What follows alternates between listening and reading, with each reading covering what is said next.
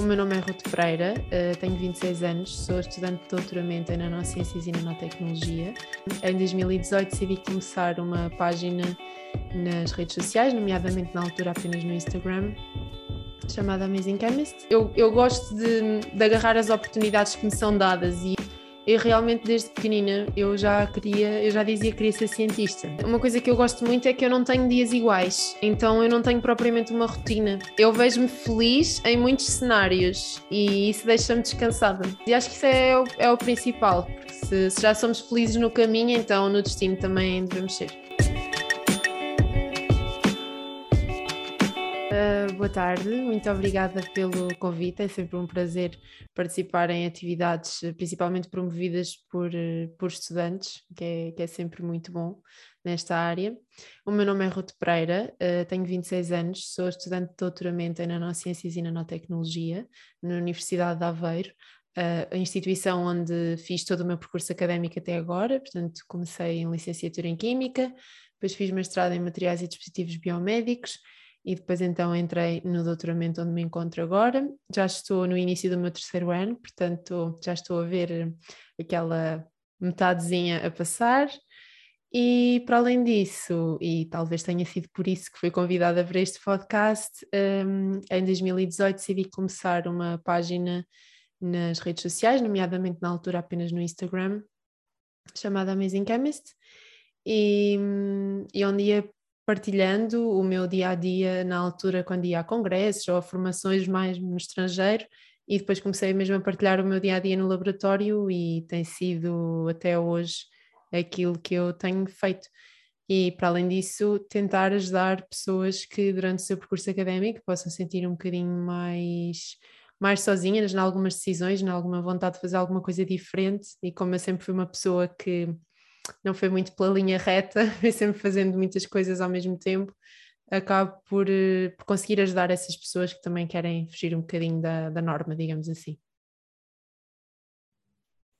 A química sempre foi o seu foco de interesse ou houve algum momento de indecisão na escolha do curso? Houve muitos momentos de indecisão e acho que isso é uma coisa que se calhar não é falada muitas vezes, porque nós às vezes romantizamos um bocadinho o, o a ideia de que ah, eu sempre soube que queria ir para um curso ou sempre soube que queria ir para outro. E a verdade é que muitos jovens com, com 18 anos, antes disso, muitos jovens com 15, 16 anos não sabem que área escolher na secundária e é normal, nós somos muito novos. Estarmos, eu lembro-me que nessa altura eu queria seguir música. Com 15 anos eu queria seguir música e então um, eu tinha notas boas relativamente a tudo, então lembro-me de estar a fazer os testes psicotécnicos e que me dizerem sim, sim, podes seguir música se é isso que tu queres, mas olha, podes ir para qualquer área. E eu, ai, que ajuda tão boa. E então, na altura, a psicóloga da escola disse-me: por que não ir para Ciências e Tecnologias? Se tu tens boas notas a matemática, a ciências, a física e química, por que não? Eu realmente, desde pequenina, eu já queria, eu já dizia que queria ser cientista pai desde os 5, 6 anos. Queria ser cientista para acabar com as doenças más do mundo. E, e então eu, na altura, quando estava a escolher a área, realmente eu não me identificava com humanidades, não me identificava com artes, porque eu sou péssima a desenho, um, não tenho qualquer noção espacial, isso também é um desafio no meu trabalho, mas acabei por não, não me sentir confortável em nenhuma outra área que não fosse realmente ciências e tecnologia e, então, depois, quando entrei, ponderei fisioterapia no início do décimo ano. Depois apercebi-me com uma rápida frase da minha mãe que foi: Se alguém te aparecer aqui com o ombro deslocado, como é que tu vais reagir? Vou desmaiar. Então, pronto, não podes ir para fisioterapia, ok, Rutio? Ok. Uh, realmente, sim. Uh, fisioterapia, qualquer área da saúde para mim seria muito complicado, porque eu, apesar de já perceber que tenho algum sangue frio para a coisa, uh, claramente não, não é a minha vocação, pronto, não, não é. Uh, e então percebi que teria que ir ou mais para uma área da engenharia ou mais para uma área das ciências exatas e decidi fazer uma semana aqui em Aveiro no verão do meu décimo ano, fiz a academia de verão, vim, vim, vim a Aveiro, já tinha ouvido falar da Universidade de Aveiro várias vezes, eu sou de Peniche e tinha tido professoras de Física e Química que tinham estudado cá e então já tinha passado por aqui em visitas de estudo, coisas assim, mas nunca tínhamos vindo mesmo à universidade, então eu não sabia o que me vinha, o que, que me vinha meter e vim para cá uma semana, fiquei nas residências universitárias, foi uma das melhores experiências da minha vida até hoje. E, e adorei, adorei e fiquei muito mentalizada e muito certa que vinha para a licenciatura em biotecnologia. Portanto, não era claramente química que eu queria no décimo ano, até porque química era aquele curso que eu ouvia falar e pensava assim: ai, deve ser tão difícil, só pessoas que são génios é que conseguem fazer este curso. Então um, eu automaticamente autossabotei-me e pensei: não, química não, vou para biotecnologia. E o engraçado é que no 12 ano escolhi Biologia e Química como disciplinas de opção e apercebi-me que as áreas da Biologia que nós estávamos a dar eram as áreas da Biotecnologia e que eu não estava a gostar nada da disciplina. Então, hum, houve outra questão que, que, se colocou que foi, então se não vais para biotecnologia ou para bioquímica, que na altura eram as dúvidas e tinha optado por biotecnologia, os outros dois cursos do departamento eram química e engenharia química. Então, entre, entre qual deles, quais são as diferenças, não é? É tão, é tão normal nós termos esta dúvida, quais são as diferenças? O que é que faz um engenheiro químico, o que é que faz um químico? E o curso, como é que é? E então lembro-me que na altura mandei um e-mail ao professor Paulo Ribeiro Claro, que é um professor aqui da Universidade de Aveiro que eu tinha conhecido na Academia de Verão, e ele foi incrível, como é sempre, uh, e enviou-me um e-mail com uma lista de coisas diferentes entre ser engenheiro químico e ser químico, e entre o curso.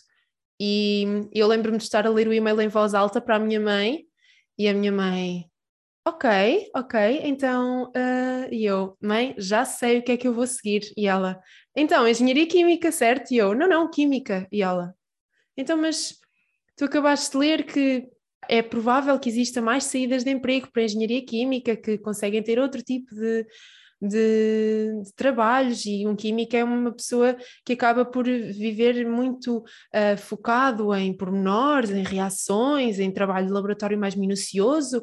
Então, e, e, é isso que tu queres? E eu, sim, é isso que me fascina, é isso que eu, que eu, que eu ao ler isto, é isso que eu quero fazer.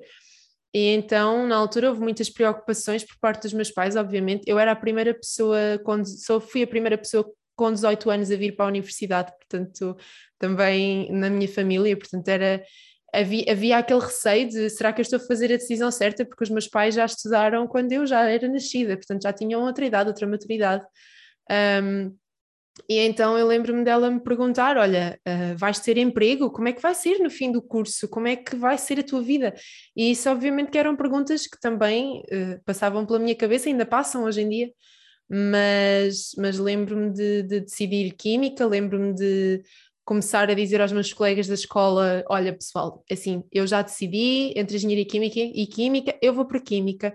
E lembro-me perfeitamente de estarmos no autocarro e, e uma das minhas grandes amigas desse, desses tempos dizer assim.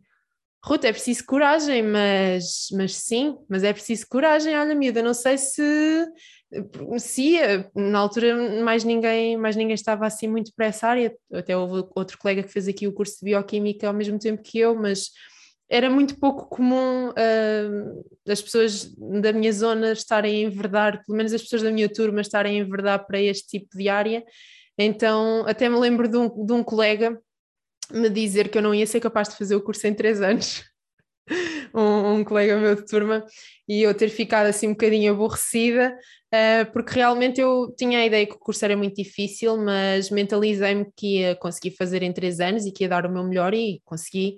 E, e correu bem, mas, mas sim, essas questões todas uh, passaram pela cabeça, obviamente. Agora tocámos em muitos pontos que certamente são medos de muitas pessoas quando estão a ponderar cursos de química, de engenharia química, de bioquímica, o que for, mas, mas é, é, óbvio que, que eu não fui sempre. Isto não é um conto de fadas, não é? Eu não, não, eu não cresci já a saber que ia ser química. Uh, o que é motivou a aumentar o grau de formação em vez de entrar uh, no mundo do trabalho após o, o mestrado? Olha, um, isso tem muito a ver com a minha educação e o exemplo que eu tenho dos meus pais. Um, eu sou de Química, a minha mãe é de Ciências Religiosas e o meu pai é de Direito, portanto, como podem ver, a nossa casa é só malta de humanidades e depois caí lá eu. Um, mas a minha mãe tirou a licenciatura desde os meus 5 aos meus 10 anos, na altura eram licenciaturas de 5 anos. O meu pai tirou o curso de Direito logo a seguir, e na altura, quando passou a ser, o meu pai apanhou o processo de Bolonha, portanto, nessa altura, a minha mãe foi depois convidada a vir fazer, a ir fazer um mestrado em apenas um ano e um semestre em vez de dois anos. Portanto, como tinha mais alguns créditos da licenciatura que agora já podiam transitar, deram assim essa sugestão. E eu, na altura, uh, pronto, tinha para aí 12, 13 anos, não, não me recordo muito bem, um, e perguntei-lhe: Olha, ok, tu já fizeste uma licenciatura, agora vais fazer um mestrado, e o que é que vem a seguir? E ela, então, a seguir vem um doutoramento, e na altura a minha mãe até foi proposta a, a, a doutoramento, queriam que ela tirasse doutoramento, e ela, ela é professora de moral, então ela, não, eu quero estar com os miúdos.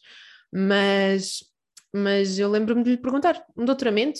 Sim, então, o que é que é isso? Ah, um doutoramento é o grau a seguir ao mestrado, é uma coisa mais difícil, que, que pronto, exige um, uma, uma especialização maior e tal, tal, mas é assim o limite, vá, do ensino, é o último grau. E eu olhei para eles muito séria na mesa de jantar e disse: Eu um dia vou tirar um doutoramento. E eles, ok, Ruth, um dia vais tirar um doutoramento. Ok, um dia vais tirar um doutoramento, a gente acredita. Um, e a verdade é que eu estou cá, né? Uh, por isso, sim, já é, por acaso é um objetivo desde miúda, não só por essa conversa, mas porque uh, eu fui sempre muito ligada aos estudos, uh, durante uma parte da minha vida os estudos também serviram um bocadinho como escape da minha realidade e eu cresci muito com, com o exemplo deles e eu não gosto de não é desperdiçar, mas sei lá, eu, eu gosto de, de agarrar as oportunidades que me são dadas e eu vi esta oportunidade de vir estudar para a cidade onde eu pude escolher, para a universidade onde eu pude escolher, para o curso que eu quis, com 18 anos, com os meus pais a ajudarem-me a pagar um curso que foi uma coisa que eles não tiveram.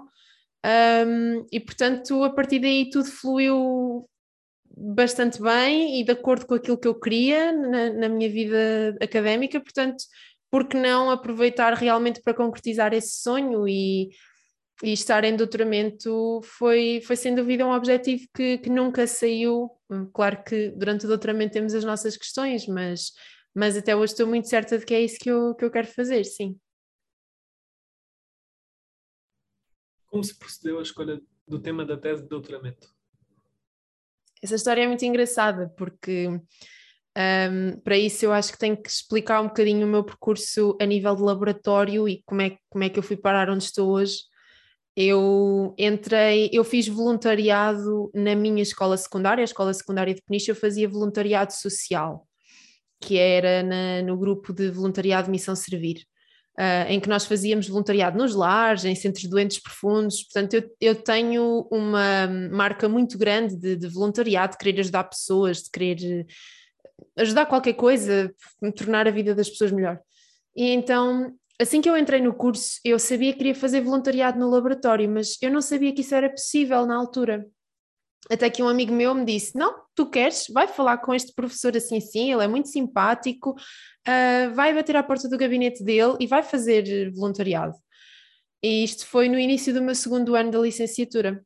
Então eu fui lá, bati à porta do gabinete do professor Tito Trindade, um, aqui no Departamento de Química, e ele aceitou-me imediatamente, claro que sim, eu tenho três temas para te sugerir, vem cá falar comigo para a semana. E eu fiquei assim, espera, eu pensava que ia lavar a louça? Mas a sério, eu pensava mesmo que ia lavar a louça. É muito cómico porque quando eu contei esta história ao meu orientador atual, de que eu pensava que ia lavar a louça, ele disse-me, escreve isso na carta de motivação da FCT.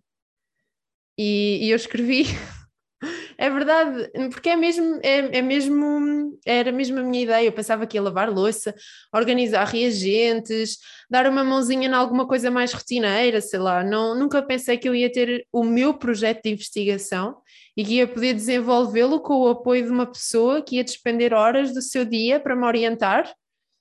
E que e tudo isso pareceu super surreal na altura.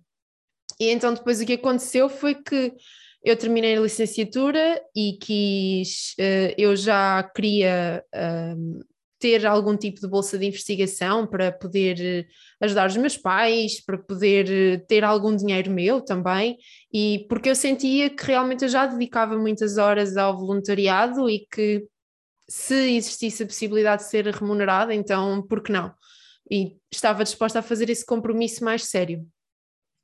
E na altura eu não conseguia bolsas no grupo onde estava, então eu defendi o projeto de licenciatura, terminei a licenciatura e pensei, ok, eu agora vou ser uma pessoa normal, vá, e vou, vou fazer o meu mestrado em materiais, e quando saírem as notas, as listas das teses, eu vou concorrer a um tema sem pressão. Só que a vida trocou-me um bocadinho as voltas e houve uma pessoa muito importante que me apresentou uh, o meu orientador atual e me disse: Olha, ele está à procura de uma pessoa para contratar para uma bolsa de investigação que já tenha experiência em nanopartículas magnéticas, em, em síntese, e tu tens. E eu acho que tu devias ir falar com ele. E então eu fui falar com, com o Dr. Nuno João Silva, o meu orientador atual, e ele falou-me sobre o tema, eu falei-lhe sobre mim e, e, pronto, e deu, deu clique aparentemente, e, e, eu comecei a trabalhar com ele em outubro na mesma semana que comecei o meu mestrado, nunca houve qualquer impedimento de, de ir às aulas, de estudar para testes, eu estudava muitas vezes no laboratório enquanto fazia as sínteses, mas, mas quando precisei tirar dias para estudar, ele sempre me deu, um, e, e, é uma das pessoas que eu, que eu, com quem eu trabalho mais diretamente, obviamente, e que, e que tenho muita sorte de trabalhar com ele, porque para além de ser uma pessoa extraordinária a nível cognitivo e ser um excelente orientador do doutoramento, é uma excelente pessoa e isso nota-se nos, nos dias em que nós precisamos mais, um, é quando se nota. E isso, isso para mim é muito importante, essa, essa componente pessoal. E portanto o que aconteceu no tema foi que não foi bem uma continuação da minha tese de mestrado, foi um tema que surgiu durante a minha tese de mestrado paralelamente. Portanto, nós começámos, nós estávamos a desenvolver as partículas de selenete de ferro, uma síntese exploratória, foi para isso que eu fui contratada, mas não sabíamos muito bem ainda. Sabíamos que elas tinham muito potencial, mas ainda não tínhamos uma aplicação bem definida. E então, durante os meus anos da tese de mestrado, foi quando nós fomos também percebendo que tipo de aplicações é que podíamos dar, qual seria o interesse e começámos a colaborar com o Dr. Vítor Gaspar e com o professor João Mano e percebemos que, percebemos que havia ali uma, uma parte muito interessante com as células, que poderíamos fazer hipertermia, que elas nos davam uma indicação um, acerca do, de termos passado 45 graus ou não, portanto que podíamos utilizar essa propriedade para saber se num ensaio de hipertermia celular tínhamos passado essa temperatura ou não, ou seja, se já estávamos em desimorte celular ou não.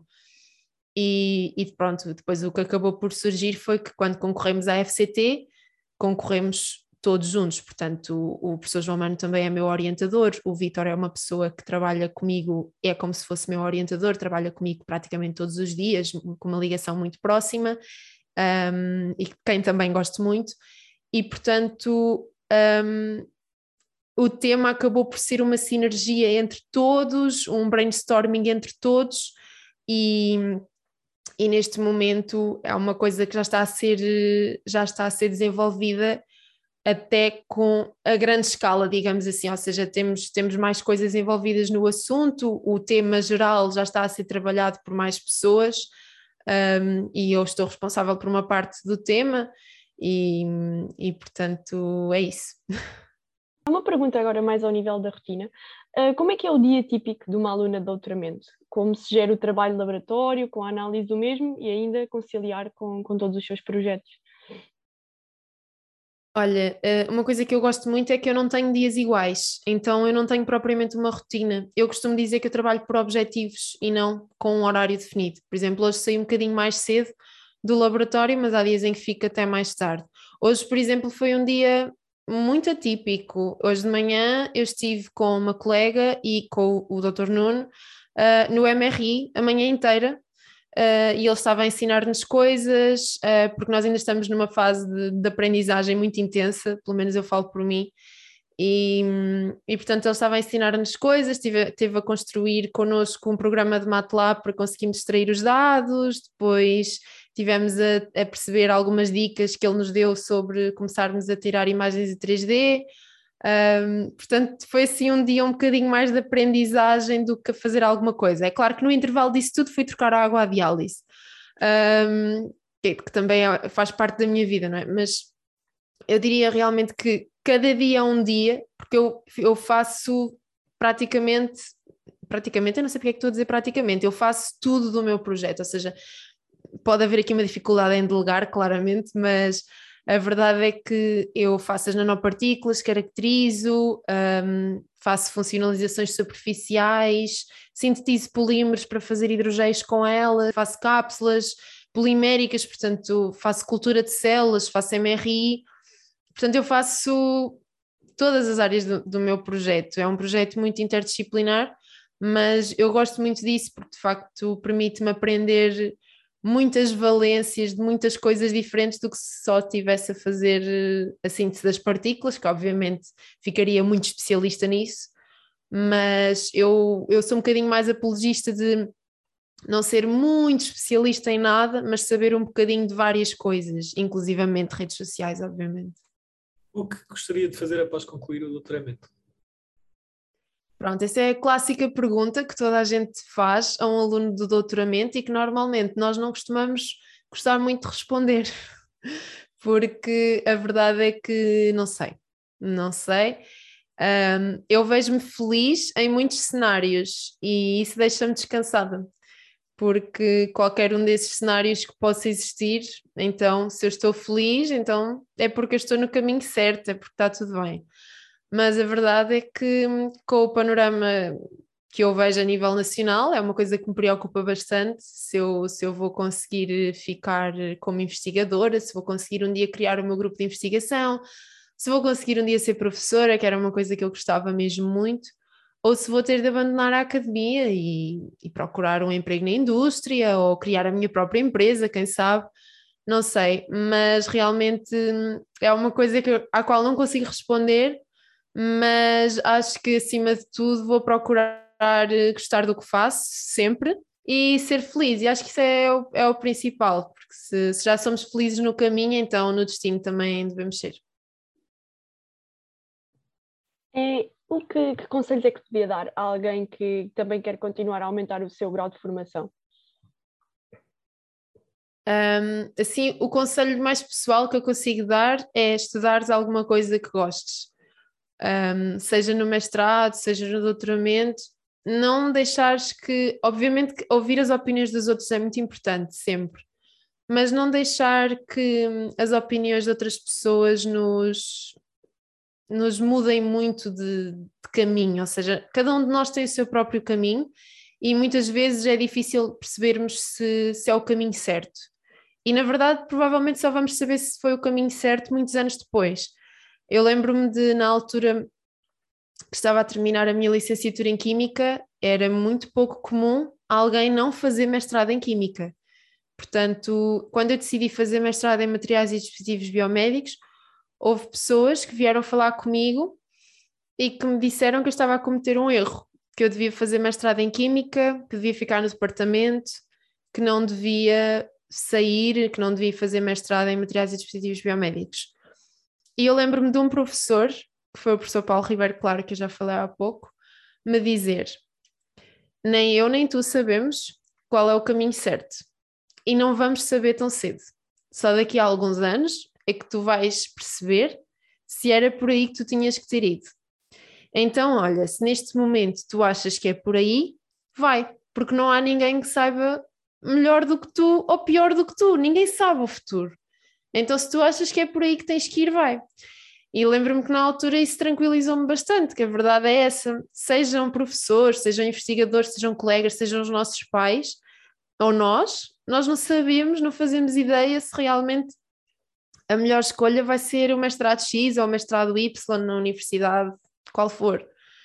Portanto, o melhor é mesmo nós, ok, pesarmos os pontos bons, os pontos maus, vermos o que é que, o que, é que podemos tirar daí, mas fazemos a nossa decisão conscientes de que alguma coisa boa virá e irá correr tudo bem no fim, ou pelo menos gosto de acreditar assim. Quanto a doutoramento, uma coisa que eu, um conselho que eu gosto sempre de dar é mais importante ainda do que o tema, e que o tema para mim é uma coisa muito importante, é quem nos acompanha, ou seja, os nossos orientadores. Vão para doutoramento com alguém que, que vocês saibam que, para além de festejar muito bem nos dias bons, que vos sabe abraçar nos dias maus e estar lá para vocês, e façam um doutoramento numa área e num tema que gostem verdadeiramente, porque independentemente de tudo, é uma coisa que fica sempre connosco, vai ficar no nosso currículo, não vai ficar na das outras pessoas, e portanto é, é muito importante que seja uma coisa que, que nos faça querer sair da cama com vontade durante quatro anos. Um dos grandes motivos que nos levou a convidá-la para o podcast foi o seu projeto Amazing Chemist e a forma como tem trazido a química para o digital. Como surge então o Amazing Chemist no Instagram e como website?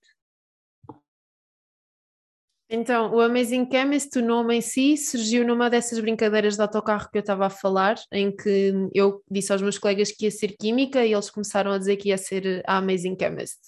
Um, e então esse nome ficou, na altura, era o meu nome no Instagram pessoal, que depois desapareceu e já não existe e, e, e transformou-se então no nome da, da página pública quando criei em 2018. Eu já tinha uma ideia de divulgar ciência há muito tempo, já tinha tentado fazer várias coisas que nunca tinham funcionado, já queria ter feito vários projetos que nunca deram, muito porque eu queria envolver outras pessoas no projeto e ninguém tinha o mesmo grau de compromisso que eu. Então eu cheguei a, a uma altura em que eu, lá está, tinha feito o mestrado com bolsa de investigação, portanto eu andava sempre a conciliar duas coisas. E quando eu terminei o mestrado e continuei a minha bolsa de investigação, uh, apercebi-me de que eu não tinha aquela pressão, aquela velocidade, aceleração de estar sempre a estudar, de estar sempre a fazer muitas coisas para fazer em casa e nos tempos mortos de laboratório o que é que eu ia fazer e coisas assim. Então eu comecei um, a pensar que se calhar devia criar eh, algum projeto de comunicação de ciência que ainda não tinha tido tempo para criar e que se calhar era a altura era a altura perfeita, porque eu já dava por mim a estressar imenso com imensas coisas, e quando estou mais ocupada, eu consigo relativizar muito melhor os problemas do dia a dia no laboratório. Então eu já estava a começar a, ficar muito, muito agarrada aos problemas, quando uma síntese não corria bem, eu ficava irritada o resto do dia, não podia ficar assim. E então lembro-me de estar em Paris, portanto eu fui para uma formação, foi a minha primeira viagem sozinha para Paris, uma semana, estava por lá a não perceber nada da minha formação e a pensar: olha, não é tarde nem é cedo, queria agora uma página. Então estava no hotel a criar a página e comecei a partilhar e dizer: olhem, eu estou em Paris, os meus amigos começaram a seguir: olha, eu estou em Paris numa formação de ressonância magnética, não estou a perceber nada, estou completamente perdida, as pessoas não são assim muito simpáticas. Um, tenho aqui estes slides e a mostrar os slides nas stories e a dizer: Olha, não estou a perceber nada disto. Um, e então os meus amigos começaram a seguir e, e, e a rir-se de mim, porque realmente eu estava com uma aparência muito perdida, não é? Mas comecei a partilhar também algumas fotografias da universidade, porque eu estava na Universidade de Sorbonne, que era muito bonita, era a antiga Universidade de Pierre e Marie Curie. Depois consegui passear um bocadinho também partilhar umas imagens de lá. E pronto, e quando voltei já tinha a, página, a página criada, não era, não partilhava todos os dias coisas, mas se calhar uma vez por semana partilhava qualquer coisa e as coisas foram começando a fluir assim. Depois também, uh, nesse ano fiz várias formações, também fui à Suíça, porque foi um ano de investir no meu currículo para depois concorrer à FCT. E a verdade é que, mesmo no início, lembro-me perfeitamente, uma das primeiras pessoas que apareceu foi, que eu não conhecia, foi a Ana Teresa, uma pessoa que agora é minha amiga, uh, também química do Porto, e, e, nós fomos acompanhando muito o dia a dia uma da outra, e ainda hoje falamos bastante. Ela também está em doutoramento, portanto, acompanhámos o processo de uma e da outra entrar em doutoramento e ficámos amigas um bocadinho através do digital. Depois conhecemos-nos em conferências e, e, portanto, já, já somos amigas. Mas todas essas coisas foram começando a surgir, e, e é muito engraçado Hoje em dia já tenho gente de todos os pontos do país, mas na altura era muito engraçado ver: olha, já cheguei ao Algarve, olha, já cheguei a Coimbra, uh, e estamos a falar de 200 seguidores, uh, coisas assim. Portanto, era muito engraçado ver que não era, e, e muitas vezes não é, o núcleo que que nos rodeia, que nos segue com vontade e que nos segue com, com interesse de conhecer mais. É mesmo, quanto mais longe às vezes as pessoas estão, mais vontade têm de conhecer o nosso trabalho.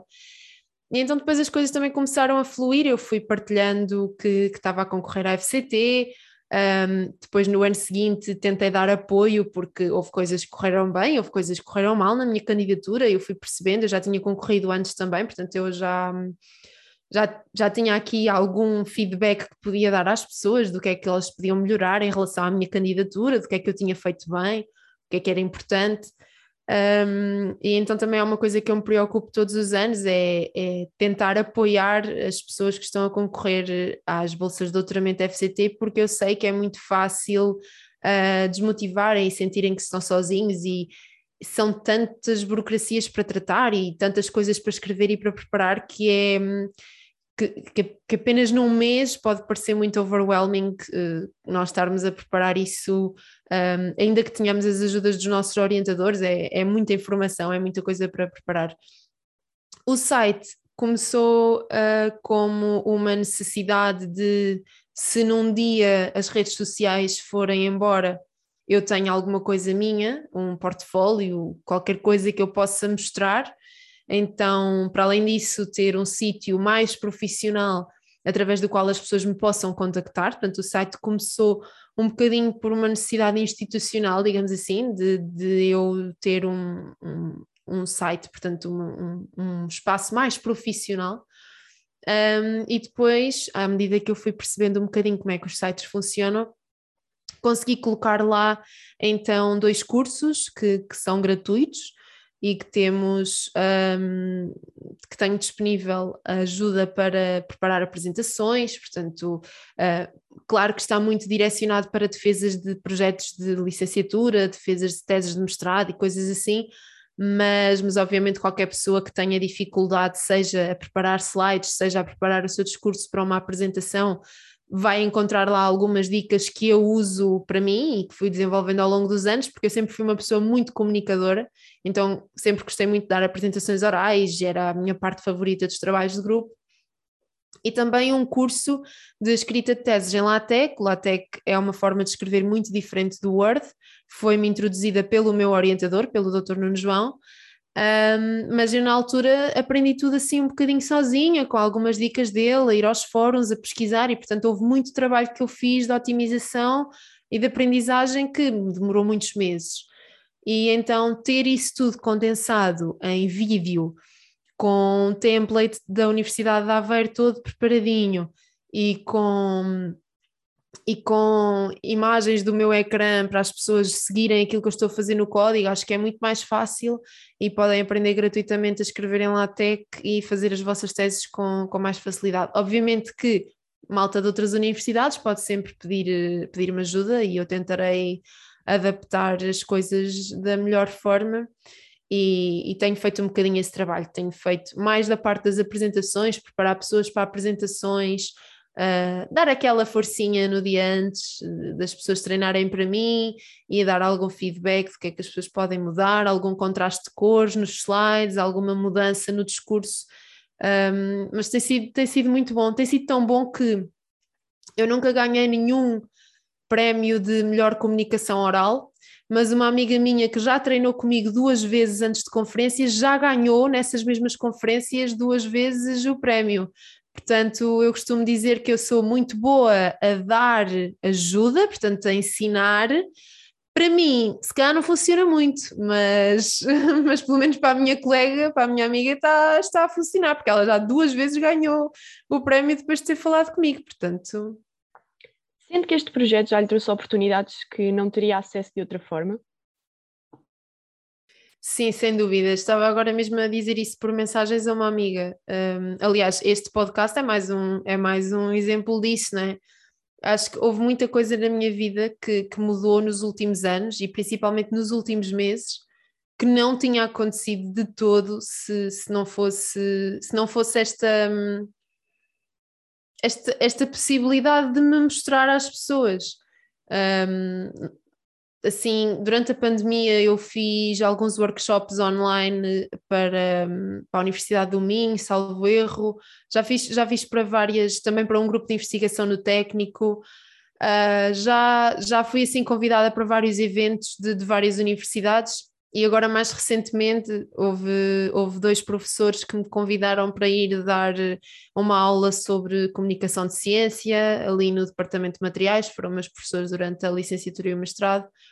E, e fui também, uh, há muito pouco tempo, no início de janeiro, dar uma aula sobre mais sobre o meu trabalho de investigação uh, também, e tudo isso foi porque ou os professores repararam que realmente eu uh, tenho feito este trabalho nas redes sociais ou porque algum aluno sugeriu à professora para, para eu lá ir.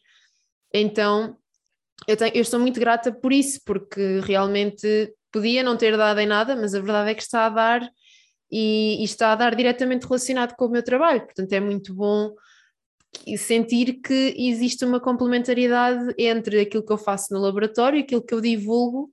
Um, obviamente somos a mesma pessoa, uh, em registros diferentes, mas é muito bom porque realmente acho que estas duas partes da minha vida juntas estão a construir alguma coisa que, que vai ser o meu futuro, não é? Independentemente do que seja, como estávamos a falar há bocadinho, um, mas certamente que vai ser diferente do que se eu não tivesse feito esta parte da comunicação, sem dúvida. Criou também o podcast Paciência, onde entrevista mulheres cientistas. Poderia dar a conhecer um pouco melhor este projeto aos nossos colegas? Sim, o podcast Paciência um, é criado na primeira temporada e, e sempre. Isto é o objetivo dele, é divulgar o trabalho e o papel de mulheres cientistas. A primeira temporada foi focada em estudantes de doutoramento, portanto, muitas delas são minhas colegas ou minhas conhecidas, uh, outras delas uh, só de vista, um, a maioria delas são de Aveiro, é, é, o que é, não é? Era onde eu conhecia as pessoas. Um, e foi muito interessante porque a gravação do podcast serviu também um bocadinho para eu não me sentir tão sozinha em casa, porque realmente estava, estava no, numa altura de isolamento bastante forte um, mas, mas também serviu para lhes fazer companhia a elas. Eu lembro-me de ter entrevistado, por exemplo, a Isabel, que estava nos Estados Unidos na altura. Uh, portanto, já havia aqui, entrevistei também a Sara, que estava mesmo na iminência de ir para os Estados Unidos nessa altura. Portanto, um, houve aqui momentos fundamentais na altura que, que as entrevistei. Uh, a segunda temporada já sou só eu uh, com, com as aventuras e desventuras de, da minha vida dentro e fora do laboratório, portanto, falar um bocadinho de algumas coisas que, que eu valorizo, de algumas coisas que me aconteceram, um, de alguns assuntos que me preocupam, inclusivamente falei da minha experiência do bullying pela primeira vez. Uh, e agora a terceira temporada está a começar, portanto, começou esta semana que passou, e vamos, e vamos ter algumas novidades que ainda estão a ser trabalhadas, portanto ainda não posso falar muito delas, mas eh, estou a contar que, que existam entrevistas nesta temporada e que exista também espaço então para os meus devaneios semanais, um, que já começaram esta semana, nomeadamente com algumas dicas para o concurso da, das bolsas de doutoramento da FCT, mas, mas ainda não sei muito bem que temas é que vou trabalhar esta temporada. Eu gosto muito de deixar para o dia da gravação e normalmente escrevo assim uns tópicos no caderno e depois vai um bocadinho a modo de improviso. Um, e acho que até tem corrido bem, tenho, tenho ganho cada vez mais, um, não sei como é que se diz, pessoas que escutam um podcast, qual será o adjetivo? Mas uh, pronto, pessoas que ouvem, não é? E portanto também, também tem sido bom ouvir, ver o feedback das pessoas que vão mandando mensagem privada quando ouvem o, o episódio e, e, é, é, muito, é muito divertido. Por causa é um registro que eu nunca pensei ter, mas, mas é engraçado porque posso fazê-lo de pijama quando é só para, para gravar a voz. Claro que nas entrevistas vou ter que me vestir como deve ser mas, mas na parte da voz é, é engraçado e, e o Tobias também gosta muito de andar sempre aos saltos e às turras com o microfone, então também acaba por ser, por ser engraçado. Muito obrigado, Ruth, pela sua presença e mais uma vez por ter aceito o nosso convite. Espero que tenha gostado tanto como nós de estar aqui presente. Obrigada, um beijinho muito grande a todos e mais uma vez obrigada pelo convite.